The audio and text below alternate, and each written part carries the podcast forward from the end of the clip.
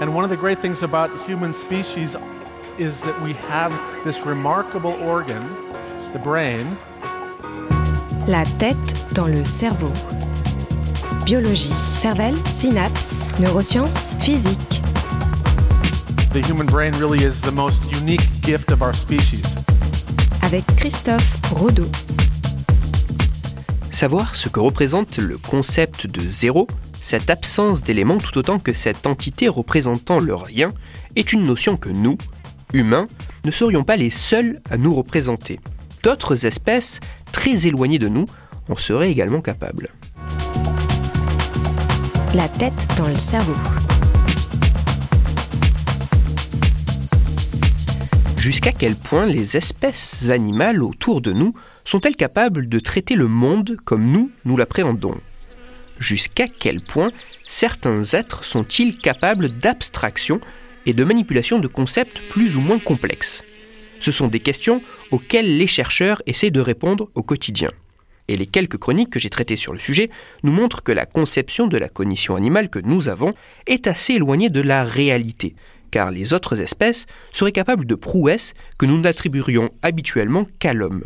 Vous ne seriez sans doute pas très étonné si je vous disais que certains singes ou dauphins sont capables de manipuler des concepts mathématiques assez élaborés.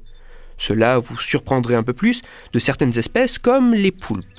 Mais qu'en est-il des insectes, ces êtres vivants si éloignés de ce que nous pourrions imaginer comme pouvant manipuler des notions complexes, seraient-ils capables d'autant d'abstraction, d'autant de conceptualisation À ces questions, des chercheurs viennent d'apporter très récemment un nouvel éclairage dans un article scientifique publié dans la très prestigieuse revue Science.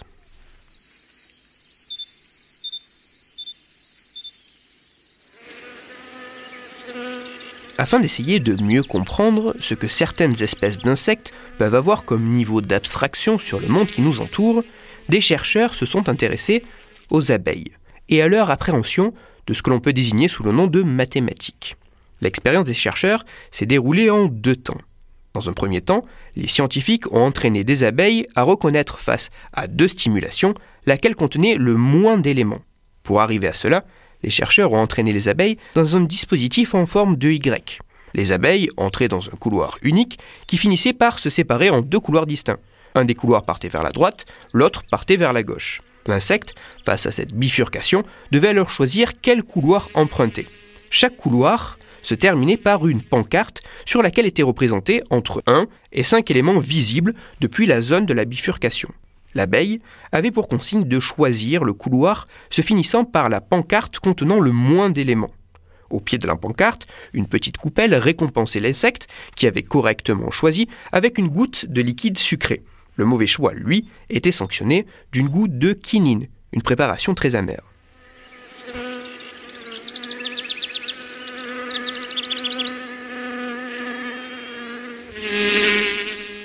Après un certain nombre d'essais, les abeilles arrivent aisément à choisir le couloir se terminant par la pancarte contenant le moins d'éléments. Une fois ce concept de dénombrement d'éléments acquis chez ces insectes, les chercheurs sont passés dans la deuxième étape de l'expérience. Dans cette deuxième phase, les chercheurs ont testé les animaux entraînés à se diriger dans le couloir contenant le moins d'éléments en introduisant une nouvelle notion sans entraînement préalable. Là où habituellement il fallait que l'abeille choisisse entre deux pancartes contenant des éléments, celle qui en contenait le moins, les scientifiques ont placé dans un couloir une pancarte habituelle, qui contenait entre 1 et 5 éléments, et dans l'autre couloir, une pancarte vide. Une pancarte ne contenant aucun élément, en gardant toujours comme principe que le couloir se terminant par une pancarte contenant le moins d'éléments était la bonne réponse, était le couloir à emprunter. Les résultats sont stupéfiants.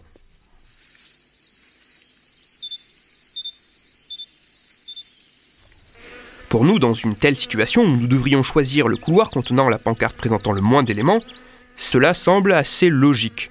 Le couloir contenant une pancarte contenant aucun élément est le couloir à choisir, car l'absence d'éléments est en soi un concept, le concept de zéro.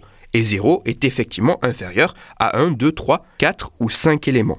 Mais qu'en est-il pour une abeille? Les résultats de cette expérience montrent qu'il en est de même pour les abeilles. Il semblerait que tout comme pour nous, ces insectes soient capables d'une forme d'abstraction, d'une forme de conceptualisation leur permettant d'établir que l'absence d'éléments est en soi la bonne réponse afin de désigner le choix contenant le moins d'éléments. Sans même avoir déjà rencontré cette situation, ces insectes seraient capables d'extrapoler que 0 est inférieur à 1, 2, 3, 4 ou 5. Cette représentation du rien, comme une quantité, comme une réponse possible, est un niveau d'abstraction qu'une abeille, qu'un être que l'on considère aussi simple, serait capable de maîtriser. Homme, animal, la distinction que font certains entre ces deux conceptions semble indubitablement bien mince. Toutes les références de ma chronique se trouveront sur mon site, Cerveau en argot, et pour approfondir la chronique d'aujourd'hui, je vous renvoie vers le communiqué de presse décrivant cette étude qui est disponible sur Internet. Ce document a pour titre Les abeilles comprennent le concept de zéro. Il est écrit par le Centre national de la recherche scientifique, le CNRS, et il est à lire sur le site cnrs.fr.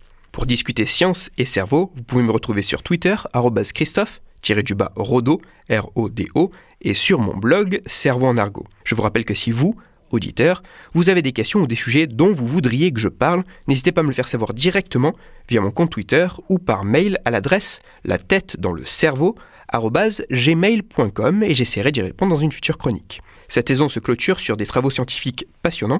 Merci d'avoir été à mes côtés toute cette saison pour partager les mystères et les secrets du cerveau. À tous, un bel été et j'espère vous retrouver dès la rentrée pour de nouvelles chroniques. Christophe Rodeau. La tête dans le cerveau.